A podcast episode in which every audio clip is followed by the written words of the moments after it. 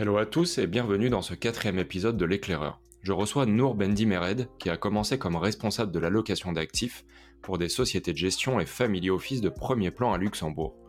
Il revient à Paris en 2019 pour diriger le pôle investissement chez Ivesta Family Office. Aujourd'hui, on évoque une notion incontournable de la construction de portefeuille, l'approche cœur satellite, ou comment solidifier les fondations de votre patrimoine financier, combiner les différents véhicules d'investissement et horizons de temps des marchés.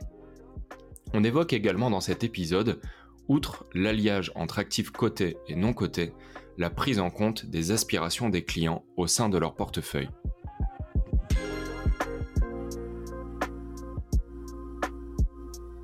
Salut Nour, ravi de t'accueillir sur le podcast euh, L'éclaireur.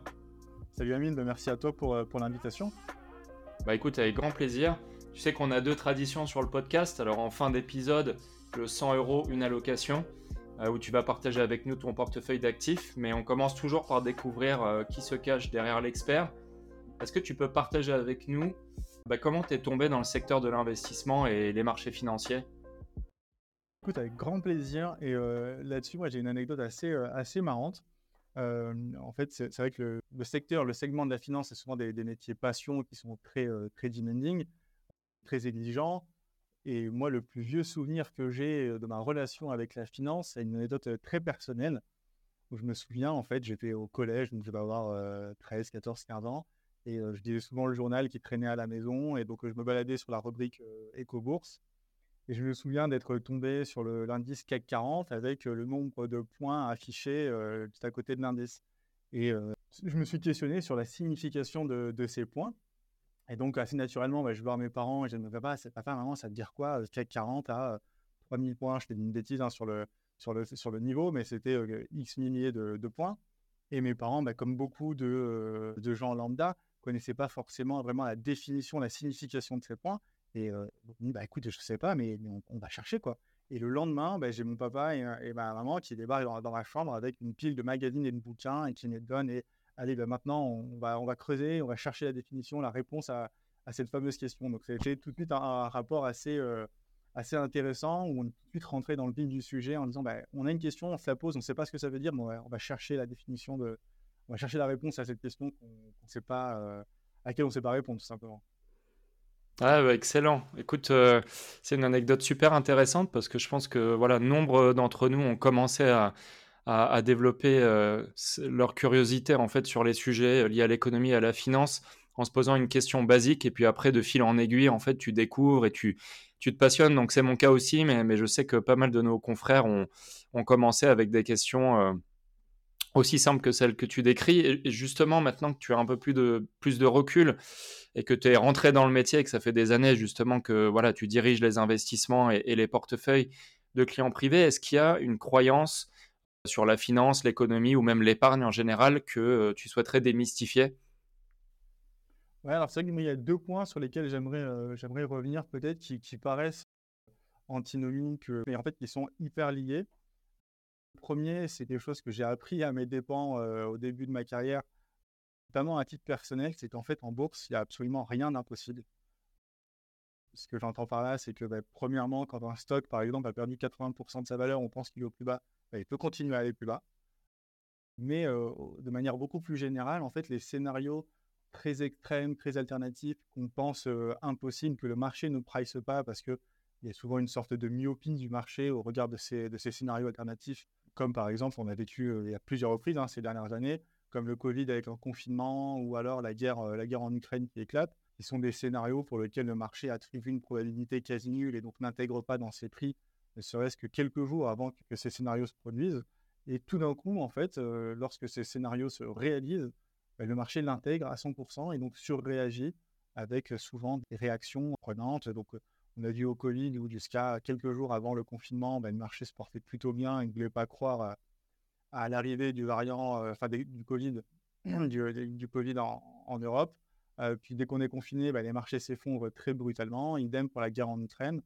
Euh, voilà, c'est vraiment le fait que finalement, si je conclus ces, petites anecdotes-là, rien n'est impossible sur les marchés. Mais en même temps, le, pendant de ça, c'est que le marché, c'est pas non plus du casino. Casino. ce que je veux dire par là, c'est qu'on a souvent tendance, en tant que, que, profane, à penser que l'investissement, c'est du casino, c'est le, je vais tout miser sur le noir ou sur le rouge et je risque de tout perdre en bourse. C'est vrai si on concentre ses portefeuilles, mais avec une approche assez simple et diversifiée, finalement, on arrive à des résultats relativement robustes sur le, long terme, sans pour autant avoir besoin ni d'être un expert, ni d'investir tout de suite des millions d'euros. Donc avec une approche très simple et, diversifiée, on peut, être, on, peut investir, on peut investir et avoir des super retours à partir de sommes relativement modestes et de connaissances relativement modestes également. Il y, a des exemples, moi, que, j'aime bien citer, mais par exemple, si on prend le, cas du S&P 500, si on prend l'historique de cet indice et qu'on regarde composition de la performance, l'évolution des prix historiques, très simplement, si on reste investi 8 ans sur cet indice, historiquement, quel que soit le jour sur lequel on est rentré sur cet indice, donc on a commencé à investir à, un instant T, à partir du moment où on reste investi 8 ans sur, sur cet indice à 7500, les, le rendement annualisé moyen est de 8% par an dans plus de 90% des cas. Et les rares cas où on perd de l'argent, donc c'est lorsqu'on est rentré historiquement euh, au plus haut de 2000 et qu'on sort au plus bas de, 2008, en moyenne, les baisses qu'on subit sont de moins de 1,5%. Donc euh, finalement, on perd rarement beaucoup d'argent en bourse et on perd rarement d'argent tout simplement sur le très long terme, à condition d'être un investisseur euh, relativement diversifié et patient. Excellent. Bah, je pense que les, exemples sur, le long terme sont, éloquents et j'entends souvent un adage qui consiste à dire que voilà, à court terme, tu peux avoir euh, du bruit et de la volatilité et aussi des événements extrêmes, comme, comme tu l'évoquais, qui, euh, qui sont par essence pas dans le scénario central. Et c'est vrai que les marchés euh, sont structurés de manière à ce que bah, en fait, ça descend par l'ascenseur très vite à court terme et, ensuite ça, ça remonte euh, par l'escalier dans le temps, mais ton point est très intéressant puisque euh, ce que tu indiquais, en fait, dans la durée, avec les statistiques que tu, donnais sur l'indice S&P 500, c'est que finalement, il y, a une asymétrie, mais qui est positive pour l'investisseur. C'est-à-dire que si on allonge l'horizon, les probabilités de perdre du capital, même net d'inflation, sont beaucoup plus faibles euh, que la probabilité bah, finalement de suivre la croissance économique plus la, la croissance des sociétés. Et c'est évoqué un, une performance euh, annuelle moyenne de l'ordre de 8-9% en moyenne sur des régimes très différents, euh, qui sont quand même des performances, euh, je pense, pour un investisseur équilibré, qui sont assez attrayantes. Quoi. Bah écoute, on va, on va rentrer dans le vif du sujet. Est-ce que peut-être avant de parler du thème central aujourd'hui, qui est la construction de portefeuille, l'allocation d'actifs, et puis cette approche cœur satellite que tu mets en œuvre chez Ivesta, est-ce que tu peux nous rappeler un peu quel est votre rôle en tant qu'architecte euh, et, en tant qu'amplificateur des moyens à disposition de clients privés. Euh, peut-être voilà votre, votre mission et puis rappeler euh, qui sont vos clients. Donc Ivesta, on est un multifamily office indépendant spécialisé dans les, dans les entrepreneurs qu'on appelle de première génération. Notre mission finalement est, assez simple et on considère que notre mission principale est d'organiser la liberté patrimoniale de nos clients pour qu'ils n'aient plus à se soucier de la charge mentale et opérationnelle de leur patrimoine. Pour ce faire, notre activité et notre, notre service se, se décompose en trois principaux, euh, trois principaux éléments. Euh, le premier qui va traiter les sujets d'ordre juridique euh, et fiscaux patrimoniaux. le deuxième qui sera principalement axé sur l'allocation d'actifs dont on va parler aujourd'hui. Et le troisième qui reprend un peu tous ces éléments, qui est le grand volet administratif sur des sujets parfois, parfois relativement complexes. Tout ça avec une approche indépendante. Comme je le disais, on a un savoir family office indépendant. Ce que ça veut dire par là, c'est que nous ne sommes pas rémunérés par les produits, mais uniquement par des honoraires de conseil euh, directement versés par nos clients, qui est pour nous un gage de l'alignement d'intérêts entre euh, nos clients et nous. Ok, excellent, c'est très clair.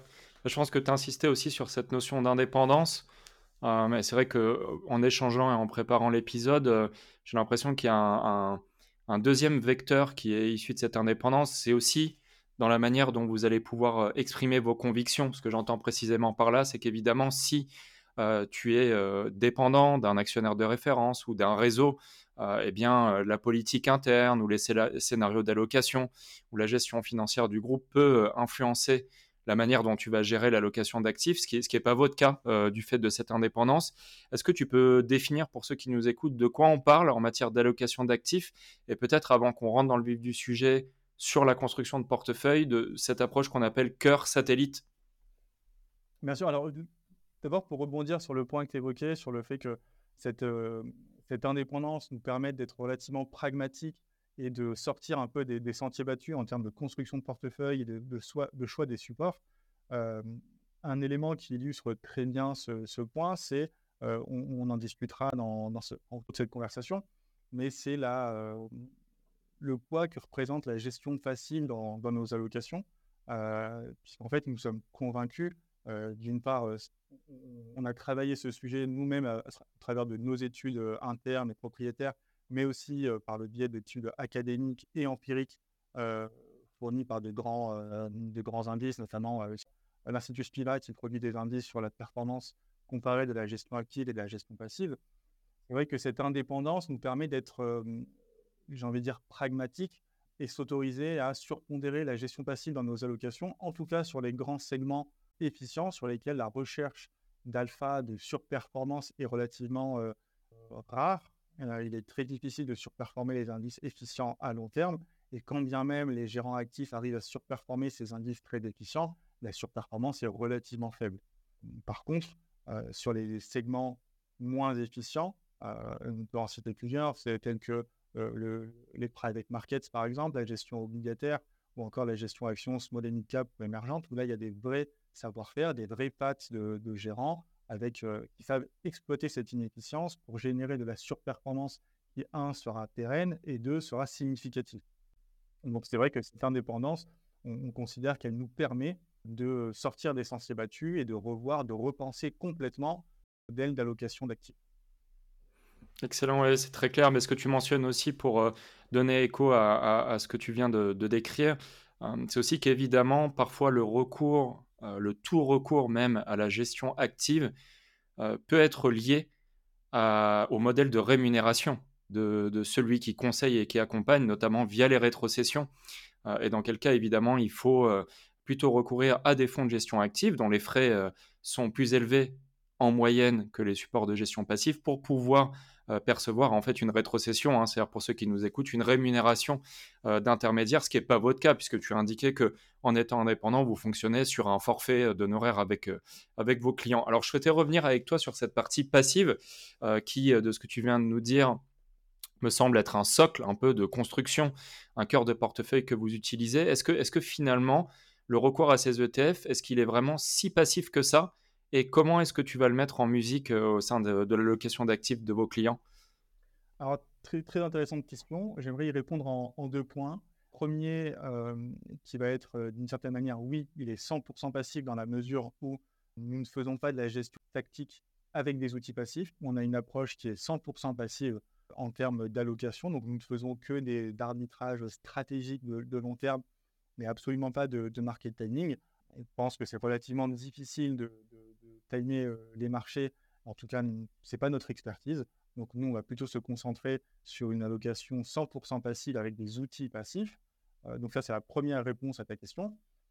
La deuxième réponse, qui, peut sembler opposée à cette réponse, finalement, à cette première réponse, à ce premier élément, c'est finalement de dire que non, en fait, une gestion passive n'est pas.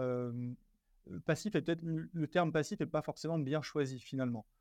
puisque lorsqu'on est investi sur des ETF, qu'on fait, c'est qu'on réplique la performance d'indices, boursiers, d'indices de marché. Ces indices, finalement, ils ne sont pas du tout passifs, puisque ces indices font quelque chose de très darwinien, en fait. Ils sont le reflet de, euh, des arbitrages qui existent en permanence sur les marchés entre les, euh, les, acheteurs et les vendeurs de toute une multitude de, titres. Euh, et cette confrontation de vision, de conviction opposées à chaque instant crée l'indice que nous, on va ensuite répliquer.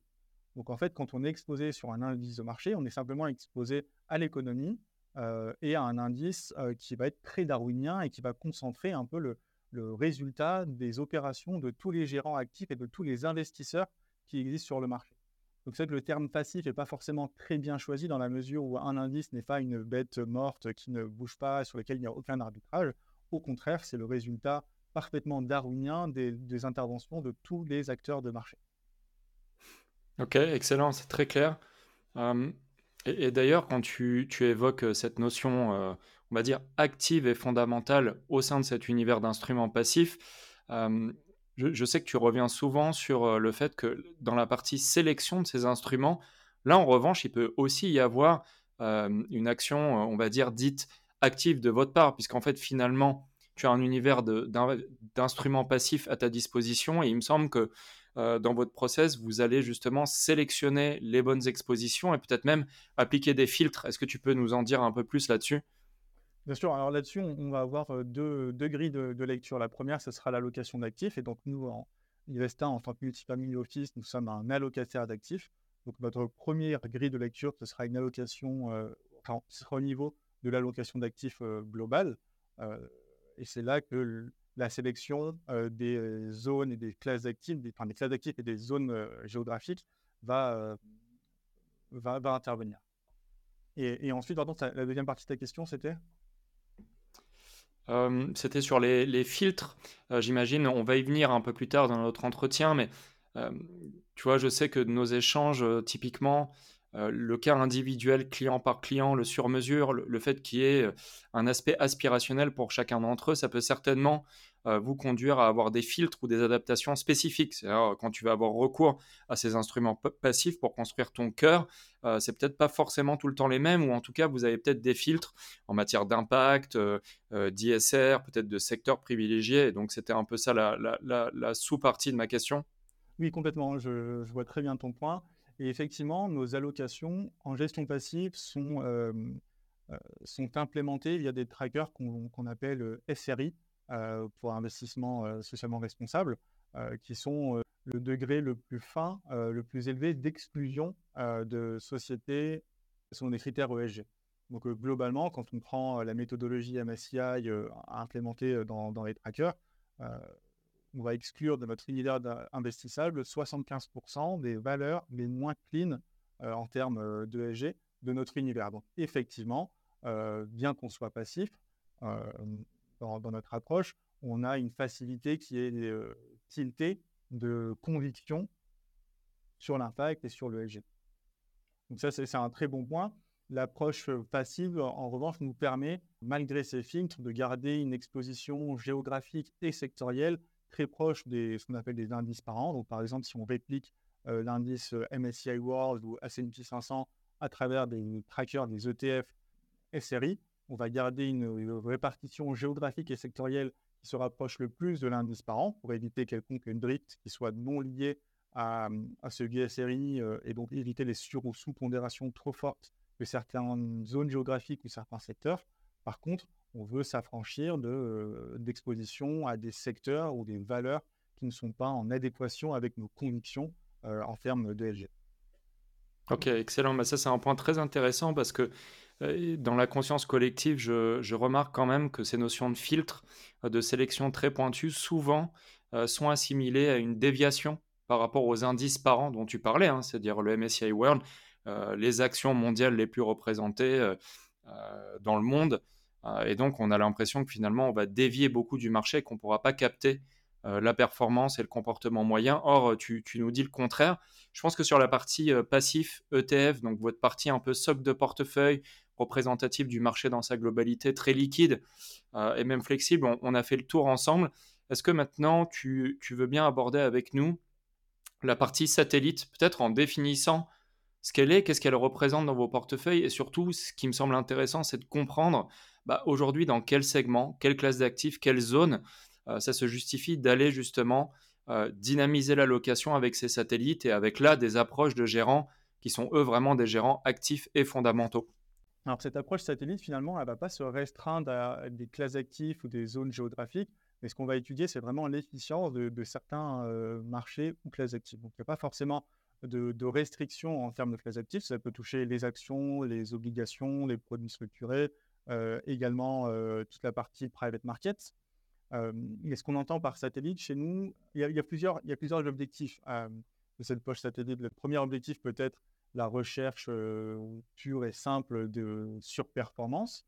Ça peut être la recherche de, décorrélation, mais également la recherche de sens. Donc, tu évoquais cet aspect aspirationnel de, qui dans les allocations. Ça peut être aussi un moteur pour venir récompenser un secteur qui nous paraît soit un secteur d'avenir, soit tout simplement un secteur dans lequel des, investisseurs veulent particulièrement s'exposer pour soutenir une thématique telle que la santé, l'écologie ou autre. Donc cette, cette, approche satellite, ce segment satellite, peut avoir plusieurs objectifs finalement. Chez nous, comment est-ce que cela s'articule? Ben, Finalement, si je prends uniquement le focus de la gestion liquide, on va avoir plusieurs éléments de, gestion, gestion active. Encore une fois, cela revient à s'exposer à des, gérants qui vont avoir une capacité à surperformer de façon durable et significative sur, sur le long terme. pour ce faire, il faut évidemment s'exposer à des segments qu'on appellera inefficients, sur lesquels les, les gérants peuvent s'exprimer et générer de la performance grâce à cette inefficience. Donc, un, un, élément, un, un, segment pardon, assez significatif sur, sur ce sujet-là, évidemment la gestion small and cap européenne. Où on, voit concrètement, et, on le comprend surtout, mais empiriquement, il y a une très forte surperformance des gérants actifs sur le segment small and cap européen. C'est également le cas sur les, sur les marchés émergents, sur lesquels on est moins exposé en direct. C'est le cas des marchés privés au sens large. Euh, que ce soit la dette, les petits, euh, mais c'est le cas sur tous les marchés privés, où là, pour le coup, de façon beaucoup plus naturelle, il y a une très forte dispersion et asymétrie d'informations, et aussi beaucoup plus naturellement, bien qu'il existe des indices pour la gestion d'un côté, il n'existe pas de tracker à proprement parler. Donc, euh, par définition, un investisseur qui veut s'exposer au marché, au marché privé et n'a pas d'autre choix que d'aller sélectionner des gérants, euh, des gérants actifs, puisque la gestion passive n'existe pas. Et au-delà de ça, ce dont on s'aperçoit historiquement, c'est qu'il y a une très forte dispersion entre les bons, les moyens et les mauvais gérants sur les marchés privés. Donc dans ce, dans ce contexte-là, euh, notre, euh, notre savoir-faire en termes de sélection d'investissement est relativement payante, puisque finalement, l'alpha, donc la surperformance qu'on va générer par rapport aux compétiteurs ou par rapport à un indice, à s'exposer sur un gérant tier 1 de premier rang, va être très significatif. justement, je, souhaitais rebondir sur ce que, ce que tu évoquais. Tu parlais de la partie liquide et illiquide, hein, c'est-à-dire la partie côté et non côté que tu viens d'évoquer. on a tendance souvent à, comparer les deux, je dirais comme deux segments d'investissement qui seraient vraiment distincts, et puis même à les opposer d'ailleurs, hein, pour savoir ce qui finalement performe le mieux, ce qui est le plus intéressant. Est-ce que tu peux nous donner quelques détails sur la manière dont tu vas créer un alliage entre l'exposition côté et les investissements de nos côtés de vos clients. Euh, comment vous allez euh, justement euh, les combiner dans le portefeuille? Est-ce que, compte tenu du fait que les niveaux de liquidité ne sont pas les mêmes, est-ce que les temporalités d'investissement sont, différentes? Comment vous appréhendez justement le, le, mix entre ces deux segments? Alors pour nous, il n'y a pas vraiment d'opposition entre ces, ces, deux segments, côté et non côté. Au contraire, ils sont plutôt très complémentaires le, point central que tu évoques, c'est évidemment la liquidité. Euh, donc, notre méthodologie chez Isasta est relativement euh, simple mais très efficace. C'est que finalement, le choix des classes d'actifs va aussi dépendre de l'horizon d'investissement et des besoins de liquidité de nos clients. Un client qui peut se permettre d'immobiliser 50% de son patrimoine à horizon 10 euh, ans et plus, ben, ce client-là aura sûrement une allocation en marché privé qui sera relativement importante euh, notamment au regard de clients qui ne peuvent pas se permettre, bah, pour des besoins euh, de trésorerie ou autre, euh, d'immobiliser leur capital sur une période aussi longue. Si je reviens sur la complémentarité des deux segments, j'ai un élément qui peut très bien illustrer cette complémentarité sur un segment de, niche et donc aussi répondre à la question des, satellites. depuis, depuis juin 2022, nous avons décidé de pondérer dans nos allocations les cryptoactifs. Euh, nous sommes convaincus que c'est une classe d'actifs avec un très fort potentiel qui apporte de la décorrélation dans un portefeuille euh, équilibré. D'abord, nous y sommes allés simplement en, tracker, en gestion passive, et aujourd'hui, nous essayons de compléter cette allocation via une approche non cotée à travers des fonds de, venture capital, et donc euh, compléter notre allocation en crypto-monnaie via une allocation sur les sociétés qui sont plus, plus en ou plus en amont dans la chaîne de valeur, et ainsi s'exposer à différents stades de, toute cette chaîne de valeur des, des cryptoactifs. C'est en ça que pour nous, les, marchés privés et les marchés publics sont relativement complémentaires, euh, puisqu'au-delà de débat entre illiquide ou, liquide, c'est surtout s'exposer à des, sociétés qui ont des stades de maturité relativement différents euh, et qui apportent aussi une forte décorrélation dans un patrimoine global. Ok, bah, merci beaucoup Nour. Et justement, une fois que le, portefeuille est, construit sur cette approche euh, cœur satellite que tu as très bien décrit, comment vous allez gérer un petit peu ce portefeuille et l'allocation dans le temps? C'est-à-dire globalement, est-ce que vous allez rebalancer avec une fréquence prédéterminée? Est-ce que quand un client vient vous voir et qu'il vient de faire la cession de son entreprise, alors là, évidemment, on comprend qu'il a des, besoins de déploiement et, de liquidité, des horizons de temps différents de quelqu'un qui l'aurait fait il y a déjà plusieurs années. comment vous allez gérer ça? Est-ce que vous allez rebalancer? Est-ce que vous allez justement faire évoluer le portefeuille et l'allocation au gré de vision tactique ou est-ce que c'est plutôt stable dans le temps? Alors, comme je le disais tout à l'heure, on n'est pas forcément convaincu de l'avantage, en tout cas de la facilité à faire du market timing. Donc, pour, pour éviter ces erreurs de market timing, ce qu'on va conseiller à, nos clients sera plutôt de faire de ce qu'on appelle du, DCA, du dollar cost averaging, qui va être un déploiement lissé dans le temps. C'est vrai sur la gestion côté, mais c'est aussi vrai sur la gestion de mon côté, où les appels de fonds sont faits de façon graduelle. en fait, entre l'instant où on souscrit à un fonds de mon côté et, le moment où on est totalement déployer sur, le fonds, euh, il peut se passer plusieurs années. Donc en fait, ce mécanisme de DCA est beaucoup plus naturel sur le marché euh, non coté, mais on l'organise chez nous de façon très méthodique sur la partie côté. Une fois que le client est déployé selon ce mécanisme de, DCA, on va s'autoriser deux choses. La première, ça sera un rebalancement 100% passif, donc avec des, grilles d'allocation qui sont prédéterminées. On fera simplement euh, biannuellement, donc semestriellement en mars, en septembre, un, rebalancement pour revenir aux poids initiaux de notre allocation, donc corriger les drifts éventuels qui se sont, euh, que le marché a provoqué dans notre allocation, euh, dans notre allocation cible. Donc là, ça sera purement passif et donc un simple rééquilibrage de nos allocations, mais on ne s'interdit pas des arbitrages stratégiques pour profiter des grandes tendances de long terme ou des grands changements de, long terme. Par exemple, nous avions euh, euh, assez, euh, depuis assez longtemps sous-pondéré la classe d'actifs obligataire dans, nos allocations, que nous venons de repondérer significativement pour profiter du contexte de, taux relativement, relativement porteurs. Ok, merci. Bah, et, une fois que tout ça est, mis en œuvre, là, on a vraiment très bien décrit finalement comment vous structurez les choses, un peu la carrosserie, puis on est rentré dans le moteur aussi de comment vous allez, euh, justement utiliser les différents outils à votre disposition, comment vous allez structurer l'allocation stratégique puis tactique, et même personnaliser d'ailleurs par rapport aux aspirations euh, des clients. Une fois qu'on a fait ça, comment est-ce que vous allez euh, mettre en place la relation dans la durée avec votre client? En gros, si je le dis en d'autres termes, comment vous allez offrir la meilleure expérience client en cours de vie des placements? Ça, donc aujourd'hui, nous sommes 45 euh, euh, salariés. Le gros des, euh, des forces vives sont des, qu'on appelle des family officers, qui sont en charge de l'accompagnement patrimonial, mais aussi et surtout de la relation avec les clients. Donc, nous, notre rôle du côté de l'équipe investissement, c'est aussi d'accompagner les family officers et les clients dans l'expérience investisseur et donc d'apporter le plus de transparence et de lisibilité sur les actifs de façon assez régulière. Donc, euh, globalement, nous faisons des reportings trimestriels euh, avec nos clients sur lesquels nous revenons euh, bah, d'une part sur les sujets personnels et tout ce qui est lié finalement à l'aspect très patrimonial de l'activité de Family Office, mais aussi sur les investissements. on a deux approches, une approche très globale où on, dépeint le contexte économique, macroéconomique et de marché, et ensuite on rentre beaucoup plus en détail sur les, différents supports. Ok, excellent. Bah écoute, je te propose de passer à la dernière partie maintenant qu'on a évoquée en tout début d'échange ensemble, c'est le 100 euros, une allocation. Euh, donc l'idée en fait, c'est de partager avec nos auditeurs des idées d'épargne en provenance d'experts. Comme tu le sais pour cette dernière question, euh, je précise toujours que c'est une piste de réflexion et non un conseil, euh, et que c'est un portefeuille, on va dire, fictif personnel. Et donc l'idée, c'est de se placer dans un contexte où tu as ces 100 euros à ventiler sur les différentes classes d'actifs disponibles pour les 10-15 euh, prochaines années.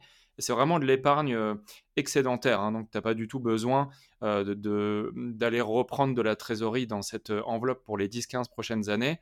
Et donc tu vas avoir les classes d'actifs suivantes qui sont disponibles, comme à chaque fois, donc les taux garantis, c'est-à-dire le livret, les fonds euros, les comptes rémunérés, l'immobilier euh, en direct et surtout en pierre papier, les obligations, les actions évidemment, et puis même euh, les actifs euh, non cotés. Alors, quel, serait ton portefeuille pour les 10-15 prochaines années? Alors ben, peut-être déjà petit disclaimer, ceci n'est en rien un conseil en investissement et, et, n'engage pas Investa. Mais globalement, ce que, je vais te donner comme allocation, c'est assez proche de ce que je ferai ou de ce que je fais actuellement. Et c'est finalement assez dynamique comme, comme allocation. Si on prend les deux grandes classes d'actifs que, que, que, je traite sur ces 100 euros, disons que je mettrai 80 euros en actions et 20 euros en crypto-actifs. Sur ces 80 euros d'actions, j'aurai une répartition géographique qui serait très proche de celle du MSCI World, donc avec 50% sur les marchés américains, que je traiterai de façon passive, donc sur, sur des trackers qui suivent le S&P 500, une approche plus active sur le segment, et, sur le segment européen, pardon, donc avec 20% de small et mid cap européennes pour aller capter cet alpha sur les, sur les small et, sur les small et mid européennes, ou ensuite 10% sur la partie émergente que je traiterai encore une fois de façon, de façon active. Du côté du segment crypto, là je le traiterai également de façon passive. Il existe des trackers qui permettent de construire un portefeuille composé des cinq premières crypto-monnaies, crypto-actifs qui existent sur, sur le marché, tout en étant ce qu'on appelle asset-backed, donc avec une réplication physique et qui permet de détenir directement ces crypto-actifs de façon très sécurisée.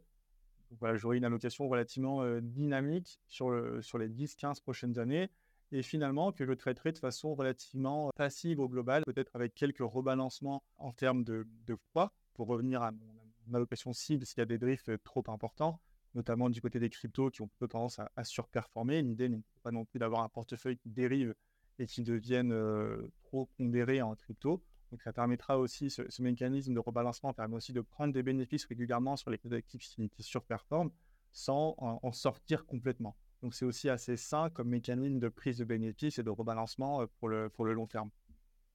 Ok, excellent. Bah, tu décrivais justement cette approche un peu biennial, très stable dans le temps, et puis des rebalancements, on va dire, à fréquence assez écartée, juste pour revenir à ton allocation neutre et éviter ces phénomènes de surreprésentation liés à l'effet marché. Mais en revanche, est-ce que dans ton approche au tout début euh, du déploiement de ton portefeuille d'actifs sur ces 100 euros, euh, est-ce que là, bah, typiquement, tu vas avoir une méthodologie particulière Tu mets les 100 euros, 80 euh, actions, 20% crypto tout de suite Ou est-ce que tu vas chercher à les déployer graduellement dans le temps?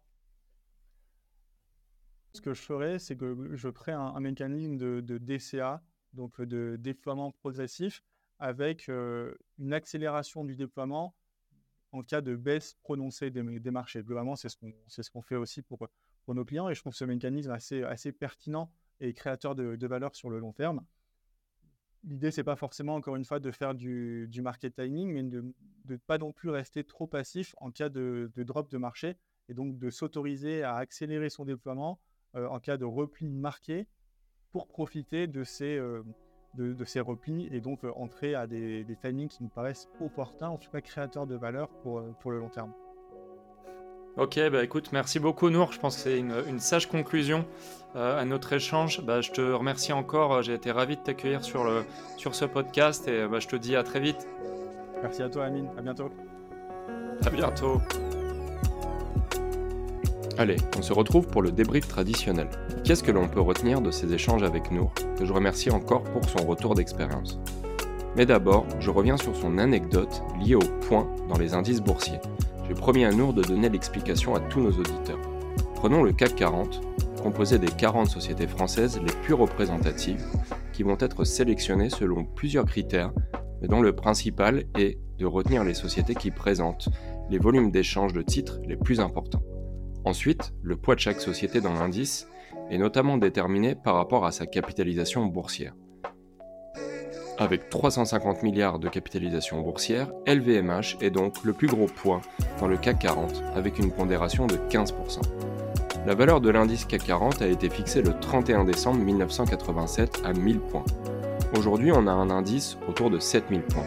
Ainsi, si vous aviez investi 1000 euros fin 1987, fin 2023, la valeur de votre placement serait de 7000 euros.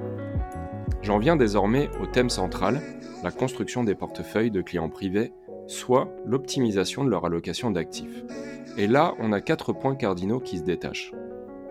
Le premier élément, c'est que le choix des supports d'investissement se fonde uniquement sur des motifs d'efficacité et de performance, ce qui conduit Ivesta à utiliser les ETF, la gestion passive, sur les grands segments cœur de portefeuille. Cela va permettre de bien maîtriser les frais et d'avoir une exposition liquide aux segments les plus efficients des marchés. Au sein de ces grands segments, il y a peu de surcroît de performance à aller chercher chez un spécialiste actif. Pour agrémenter ce cœur de portefeuille, il est pertinent d'aller sélectionner les meilleurs gérants actifs cette fois-ci dans des segments tels que les sociétés de petite et moyenne capitalisation ou les pays émergents. Nour a également insisté sur la pertinence des versements programmés, qui est un point qui revient quasiment sur la, sur la totalité des intervenants dans le podcast. Il indique que son cœur de portefeuille est en très grande partie stable car on a beaucoup à perdre à essayer de faire du timing de marché.